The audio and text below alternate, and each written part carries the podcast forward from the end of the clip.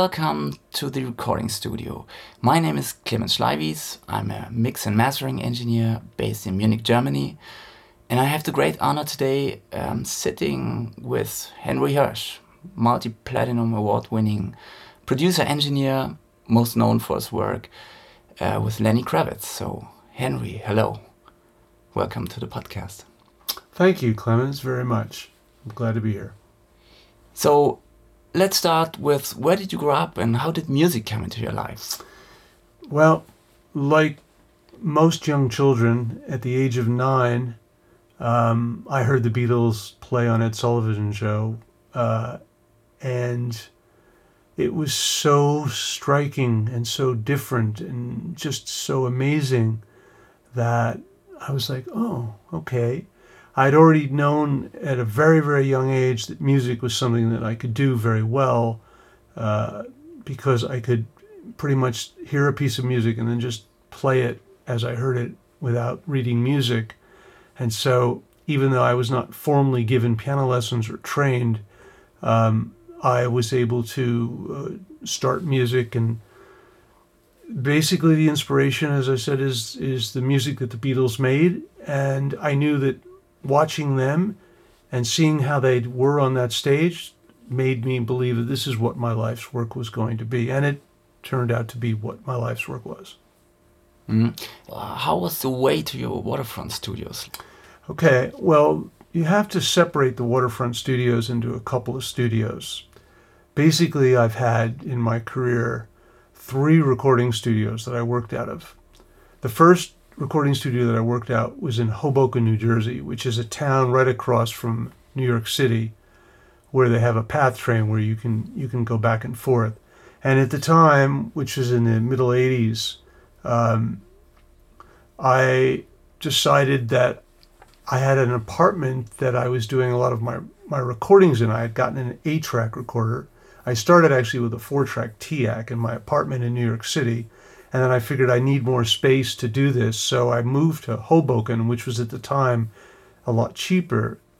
And then um, I had an apartment there that I set up a eight-track recording studio in my house, in my apartment, um, with no isolation going to the outside. And um, pe- people would come over. I had clients um, that would give me a few hundred dollars to do the session. And um, I started really a career, but I started as a musician. So by the time I wanted to get into the engineering side of music, it wasn't until I was in Germany, actually, ironically, that I got interested in engineering because when I would do sessions as a studio piano player in, in Germany, mainly working out of Berlin, but also in Hamburg, uh, and I did a lot of live television broadcasts and radio broadcasts, and I worked with artists um, in Germany like Jürgen von der Lippe and did a song called Kreuzberger Nächte. That was in 1978, so it goes back quite a long ways when the the wall was still separating the east and west in, in Berlin. Um, but anyway, I was in these studios and I would get hired to play and if there was any written music, I, I would always have to sort of wait and hear what everybody else was playing and sort of like fake it because I couldn't read the music. Um, but with my ear, I was able to do it, and everyone hired me. But I would go into the control rooms and listen to the records that I enjoyed at the time and say, why doesn't it? Why does it sound so bad? Why does it sound so strange? I don't understand. Why is that different? I couldn't understand it. And the engineers were like, oh my God, do I have to listen to this anymore? Um, so they said, look, if you got such a big problem with this, why don't you just do it yourself? And I was like, ah, okay, that's an idea. So when I got back from Berlin in 1980, that's when I started. And I got my first four track, as I said, I got my eight track. And then finally, we moved to studio. I found a real estate company in, in Hoboken, and I asked for a space that was um, inexpensive but big, that could have a live room in it, and they could put a control room in it. And they took me to a space that was completely uh, open to the outside. There were no walls, there was trucks going by, uh, there was no floor. It was as raw as you could possibly imagine a room. So I'm like, I can't believe that I could ever put a studio in this. But the builders, the owners of the building, they did fix all of that. And we did build rooms within rooms. There were a lot of issues with that, but we finally got it. But actually, the first waterfront studios was never done with, with testing and any uh, anything to do with what the room reproduced like or the control room. Um, there was none of that. Um, I was just starting in 1985, and um, I had only done these these eight and tracks and 24 tracks finally at this little house studio. So I went into Waterfront and was like, okay, well, let me just try. So I remember the first couple of bands would come in. There was a time where know, we sitting up and doing drums, and I was just trying to figure out how to use the board, and and I could hear on the talkback that the people in the band going, "Wow, he doesn't really know what he's doing," and I was like, "Oh man, I'm really in for it now." But um, it started to work uh, once I was able to understand some degree how signal flowed through the, the console and into the speakers. And once I realized how that worked, I was like, oh, okay, this isn't such a difficult thing. And then I was like, oh, wow, it really is a difficult thing. So any any people growing up, as you go into, you know, audio and you go into ID, one thing I could recommend is that don't go in with a preconceived notion of what the rules are because that doesn't necessarily follow in terms of what makes a really great recording. So, okay, getting back to my studio in in Hoboken, New Jersey, um, I was doing sessions there. I had nobody else. Um, uh, I met my wife there very early on. Um, we were both completely broke, and um, the studio was twenty five dollars an hour. And um, clients would come in, and it was like we advertised in a paper called the Village Voice in New York, which was a paper that, unlike the internet, you put your ad in the back of the the Village Voice, and you said what gear you had, and then who, what clients you had, so that sort of thing. So in walked one day um, a young man, um, very aggressive. I was in the middle of a session, and he was going to be a meeting after the session. And he walked in, he walked into the control room, and he barged in. He goes, Am I supposed to be here? And I was like, uh, Well, I'm in the middle of a session. Why don't you just sit down in the, in the quote unquote lounge, which was barely a lounge, and, um, and I'll be with you after I'm done with the session. He goes, I thought we are doing it now. I'm like, no, no, Lenny, we're not. But actually, it wasn't Lenny. Um, I said, what is your name? He says, my name is Romeo Blue. And I'm like, oh, okay, interesting name. All right, why don't you sit down on the lounge? So then, after I did my session, Lenny came in the control room, and he brought in a cassette that he'd been working on um, in Los Angeles. And he said, he put it in, and I had uh, UREI 809 speakers at the time, not 811 speakers or any of the other speakers I eventually got. I had these UREI 809s, a smaller UREI speaker. And Lenny put his cassette in and he was like, this sounds like complete, utter trash and shit. Sorry, you know, your studio, I don't know if this is going to work out. I'm like, look, why don't you come on in, bring your band in, and let's see what we can do. Let's see what happens. Mm-hmm. So then Lenny decided, okay, we'll give it a shot. So his band comes in, and they're a bunch of musicians, and he is not the singer. As a matter of fact, I didn't even know what he was in the band. Um, and the we were doing everything was digital in the sense that it was still going to tape, but we were using drum machines. Mm. We actually set up uh, cymbals in a room to overdub cymbals, which at the time I was like, oh my God, this is another one of these types of sessions. And it was just like, just a joke. But we had an MCI 24 track tape machine and I was quite good at punching. And I think that when Lenny saw that I could get these really tight punches, he was like, hmm, something like went off in his brain that maybe this guy is, is pretty good at what he does. And then Lenny said, okay, I'm going to go out and I'm going to sing. So stop me if you feel that I'm out of tune. And so I had a partner at the time, and uh, we were in, and he goes out to the microphone and we kept stopping him after the first line. Well, you're you're out of tune. I mean, you're you're definitely sharp, and then you're flat, and you're sharp, and you're flat. And Lenny did an entire night. We got less than one line. That was the start of Lenny Kravitz's recording career with me.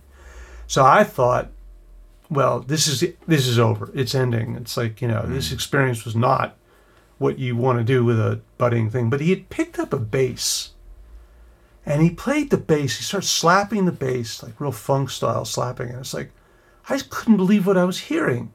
And I was like, You play bass? He goes, Yeah, I just fool around with it. I'm like, Man, oh man, you can really do this well. So, anyway, so he left, and I didn't hear from him for a couple of years. And then, then it all happened. And then I'll get into that and we can talk about that. Yeah, let's let's do it. Let, us dive right into like uh, okay. how did you get all the sounds on the classic? Okay, well let's start with Lenny's first record with Let Love Rule. Uh, Let Rule, Love Rule was done. Um, it was first done to an MCI, um, 24 track machine, which was my first 24 track that I owned, and um, and then during the process of making the record, I received a 3M um, tape machine, a 16 track. And I was in my office, and it wasn't really an office, but it was a room called the office. Um, and I listened to the tape machine in there just with, with headphones. And I couldn't believe the quality coming off the tape compared to what I'd been using with the MCI. It was, it was like my voice sounded like like it, it was so perfect, mm. and so I was like, okay, this is what I have to I have to use here. So it's it had an MCI to start with, and Lenny and I started using that. We actually started before 1989. He came out. He called me from Los Angeles. He said, "Look, I, I want to make your I want you to make my record, my first record. I, I think that that's what, what I want to do." And I said, "Okay, well let's let's book some time. You come on in. We'll figure out how we're going to do it." He says, "Okay, well, okay, well, how much is your price?" I'm like, well, we're like $25 an hour. He's like, mm. well, everyone in LA is going to do it for spec. I'm like, okay, well, I'm not going to be able to eat off of spec, so you're going to have to do that. He said, all right, all right. So it's $25. Okay, great. So Lenny flies out, and he comes in with this young girl. Um, and it turned out that it was Lisa Bonet. And the first day at the studio, Lisa slept on the couch while Lenny and I were getting set up. We started the first record uh, by doing a rehearsal in my little drum booth while there were sessions going on in the back behind the control room. And Lenny hired a, a studio guy to come and play the drums. And I was on a Fender Rhodes, and, and Lenny was playing some bass, and this guy was playing the drums. And we were playing just a piece of a first song that Lenny had written I believe it was called Rosemary, one of the cuts that's on Let Love Rule. And we also were doing a song called I Build This Garden for Us, which Lenny had just the chorus of. So we, we're, we're jamming basically with this drummer to see how it's going to go for the recording. So the drummer left, and Lenny's like, "Well, that went pretty well. I think that was that. You know, what do you think?" I'm like, "No, it's like you know, the strangest thing, Lenny, is like when you sat down to the drums to show him what you wanted it to be, I thought the drums sounded amazing, but when he sat down, it just sounded really ordinary. I said, "You you play drums, right?" He goes, "Yeah, I can. I have a drum kit, but uh, you know, I've never made professional drum recordings, but yeah, I can play drums." I said, "Sounds like you can play more than the drums, just sort of like as a as an amateur. You sound pretty pretty good." I said, "Why don't you consider to play the drums on the record?" He's like, "Really? You think that's what we should do?" I said, "Yeah, I think we should do that." He goes, "Well, what about?" Doing it as a band. And I was like, no, no, why don't, why don't you say, I could see you play great bass. And since I play the piano and I play the B3 and I play the Wurlitzer and I play the Fender Rhodes and I also play bass, I said, why don't we just do it together, you and I? Um, he's like, okay, we'll try it. So now we get to the real fun part, which is after we had done some of the pre work on Let Love Rule, we started getting serious about okay, we got to make the record. So the, we set up and we we did drum sounds to, on the first record at the very beginning. My partner was an engineer, worked at a studio called Venture Sound, which was owned by a man named Tony Camillo, who had come from Detroit, from Motown Studios. And Dave Dominich was a recording engineer, professional recording engineer. I was just been a musician, so I was new at it, but Dave Dominich was not. But I was the one who was more finicky and aggressive towards getting sounds. But when we did this first very session, Dave Domenech was sitting behind the board and he was using like API equipment. And then we had this, this Trident console, this Series 75 board, which was awful sounding console, but we had it nevertheless. And so he was doing the drum sounds, and Lenny and I were live in the little studio room. And you understand that this is a, a little room that has a white carpet on the floor, basically some deadening material on the wall. There was no diffusion. There was nothing. There was nothing about that room that sounded good or that was anything special. It was only that what I could afford. So we start recording this, and I'm playing a Rhodes, and we're playing. Fear was the first song that we did, which is the first song that opens up side two with Lenny's record. And we played it together, and I played a Fender Rhodes track, and Lenny played the drums. And I, as we were doing it, I was just, you know, comping along and playing some licks here and there, and Lenny was playing the drums. We just did that as a as the start. I went back to the control room, and I listened to the drums, and I'm like, I don't know, I, I don't really like the sound of these drums. It's just me. This is how I do things, and and so uh, we went in and we cut another track with the same drum sound. Um, and we finally finished three three basic tracks. I built this garden front, and um, is there anyone out there? And is there anyone out there? I had composed the front of the piece of the music, and um, had it, and he had just had the chorus, and so we married the two together, and we did these three three pieces. But what happened was, is when we were doing, I built this garden for us. It was the last part of the multi-track tape, and I didn't know that we were near the end of the tape. And like tape, not in today's world in computers, um, I was like, oh, well, I don't know if we have enough tape here to do this. And we didn't have any more tape. We couldn't afford to buy tape. Hmm. Uh, the tape that we used had come from Tony Camillo's studio, but it was used tape. It wasn't even pristine new tape. We oh, didn't wow, have enough money yeah. to actually use a real roll of tape. It was actually recorded on tape that had been used over and over again. Yeah and it had been erased, and there were actually things still on the multi-track right. that I'd have to erase. Amazingly enough, so there was no technical process in any of this. And the funny story is that when we did, I built this garden for us. At the very end, the tape rolled off, but as it was rolling off, he's playing the drums, the, the, the drumstick splintered, and a mm-hmm. piece of the drumstick went in his eye. Oh. And it was like, oh my God and he's like in pain and screaming and screaming and screaming. And there was a, a hospital in in uh, in Hoboken. So my partner, guy Dave Dominich, and my wife, I believe, took him to the hospital. And Lenny was like in agony from this and said, "I'm gonna lose my eye, and this is my career, and all this stuff." And of course, what I do? While they're in the, in the hospital, I'm working on the drums and working on the sound. And this became the template of how the it went my partner would end up taking care of setting up cables, and I would do all the sounds. And occasionally, if I was sick, my partner would come in and do sounds. Great recording engineer. Uh, and I was the inexperienced one, but I had the tenaciousness. And I think that that, again, for young people, is something that you have to have. Settling on sound is not the way you do it. If this is your career, you don't do that. So Lenny went to the hospital, end of the story is we started the record that way. Um, is I I was fine, no problem. But the funny part was like he had to wait in the wait, and he's like, "Wait, I don't want to wait. I can't. Well, I I just did my eyes. Like I want to be first online." So even in the hospital, Lenny was Lenny, which was very aggressive. But he wasn't Lenny. He was Romeo. Never called him Lenny until the end of the record, if not the start of the next record. It was always Romeo. It's Rome, you know, Romeo. Romeo Blue. And that's how we started. That's how we did it. Ah, nice.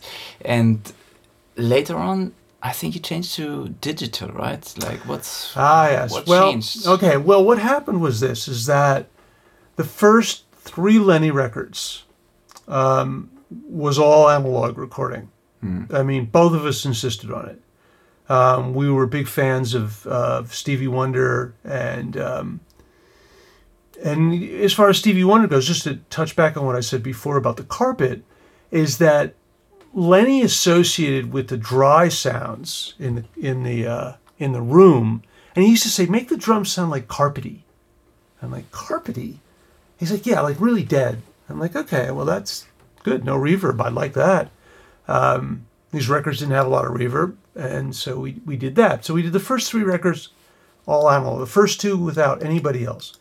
And then something on the third record happened where he called me from Los Angeles, where he was, and he said, um, I've met this guitar player named Craig Ross and this bass player named Tony Breit.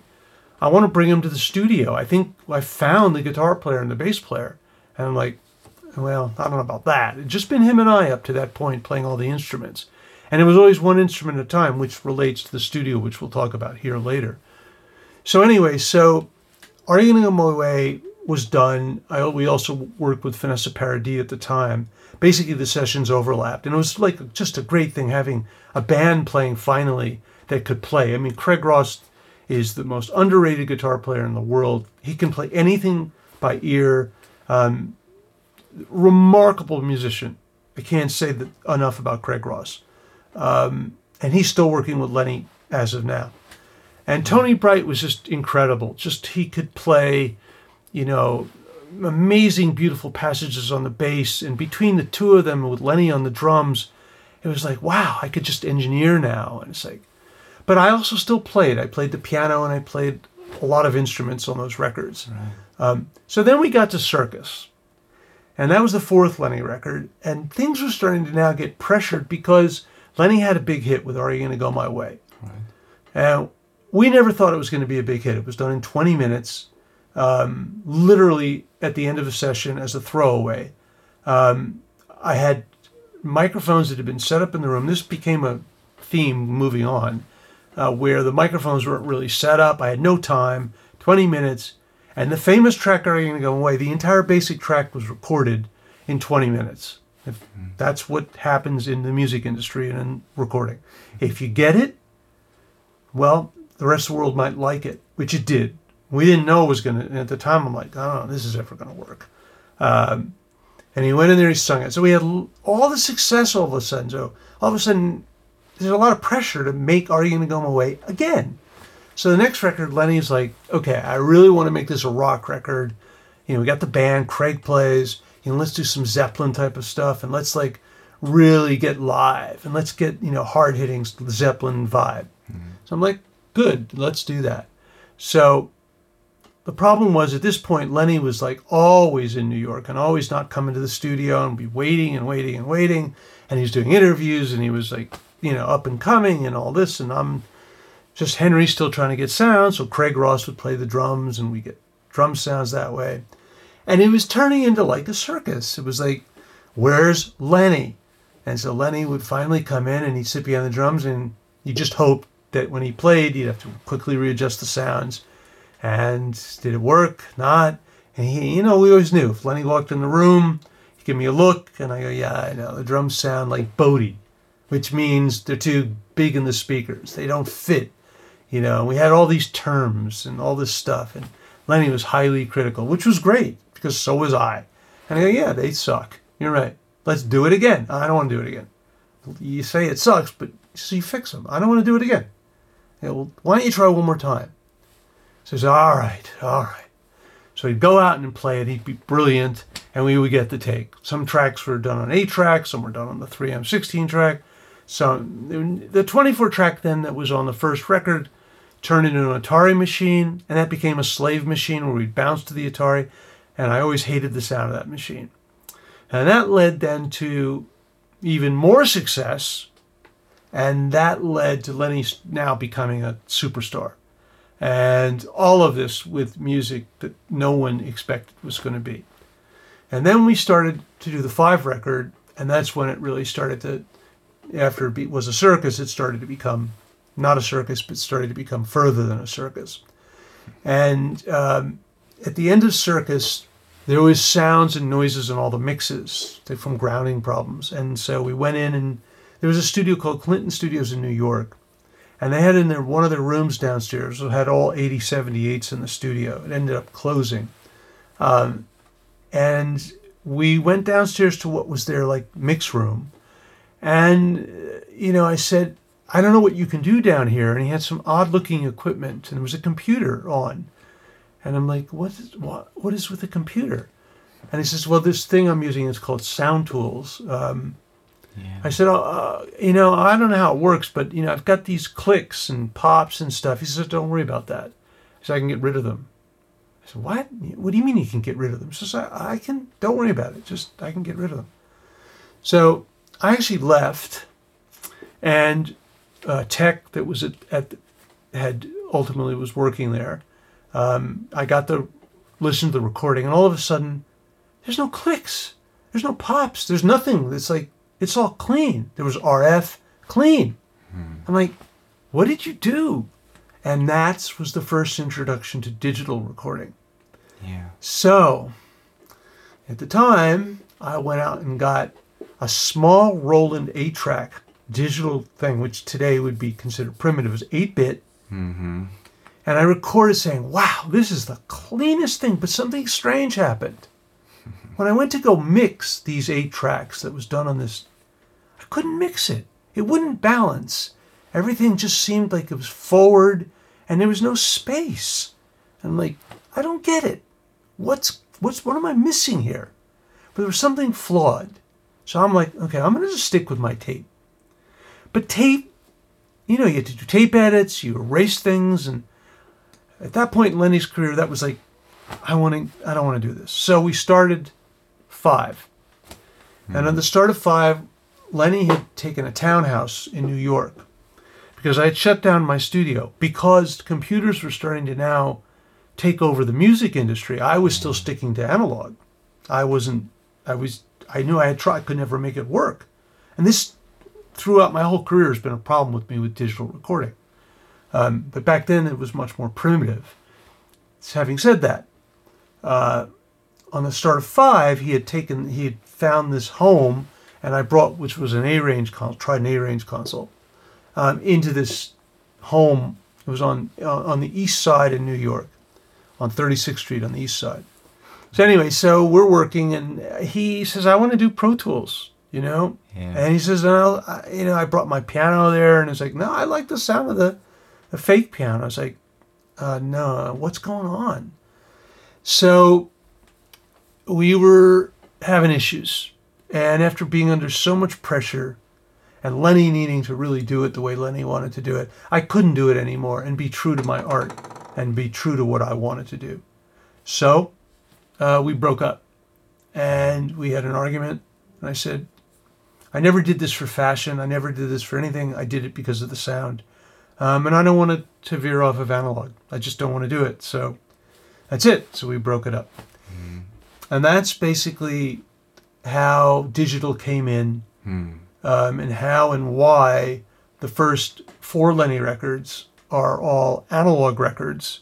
And then on the five record is where Pro Tools started coming in. So you can hear a definite sound change between what Terry Manning was doing and what I had been doing, and between those records. Because the five record, which had a huge hit with Flyaway, was everywhere, huge hit, like everywhere. All you heard was Flyaway. And I'm like, wow, well, I guess he's doing okay without me. So that wasn't the case. So what happened next was is that I get a call from Craig Ross, and he said, "Look, Lenny's going to call you in about half an hour. Take the call, please." And I said, "All right. Does he really want to do it? Does he really want to come back? If he does, you know, it's like we got to do it the way we we did. it. He really wants to do it." So I say, so Lenny called me and he said, "Like I, I, I want to work with you in the future again." I said, "Okay. Well, maybe in a year or two we'll we'll get together, you know, and do something." Figuring it was just like he had, you know, the Pro Tools, and it was, you know, that wasn't going to happen, but just whatever. But then the next day, he called me in the morning. and I wanted you to come down to a studio in downtown in New York. I'm like, the next day? I'm like, yeah, I want you to come down. So we cut American Woman. And the first thing that I did with Lenny was on Pro Tools, I was doing guitar overdubs there. And it was in this digital studio, and it was like all this digital Neve consoles and all this stuff. And I'm like, what is all this stuff? It's like looks like the moon landing. So, and you know, looking back, that equipment then was hundreds of thousands of dollars. Now you could give it away for junk. It's worthless. It was worthless then too. So anyway, so we we're doing American Woman, and I did the guitars in the American, and that's what started me coming back into the Lenny thing. And then we'll get further into the what happened after that. But um, so we got back and we started working with digital, and that had a huge impact on on Lenny and I and the career and what happened then after that. All right.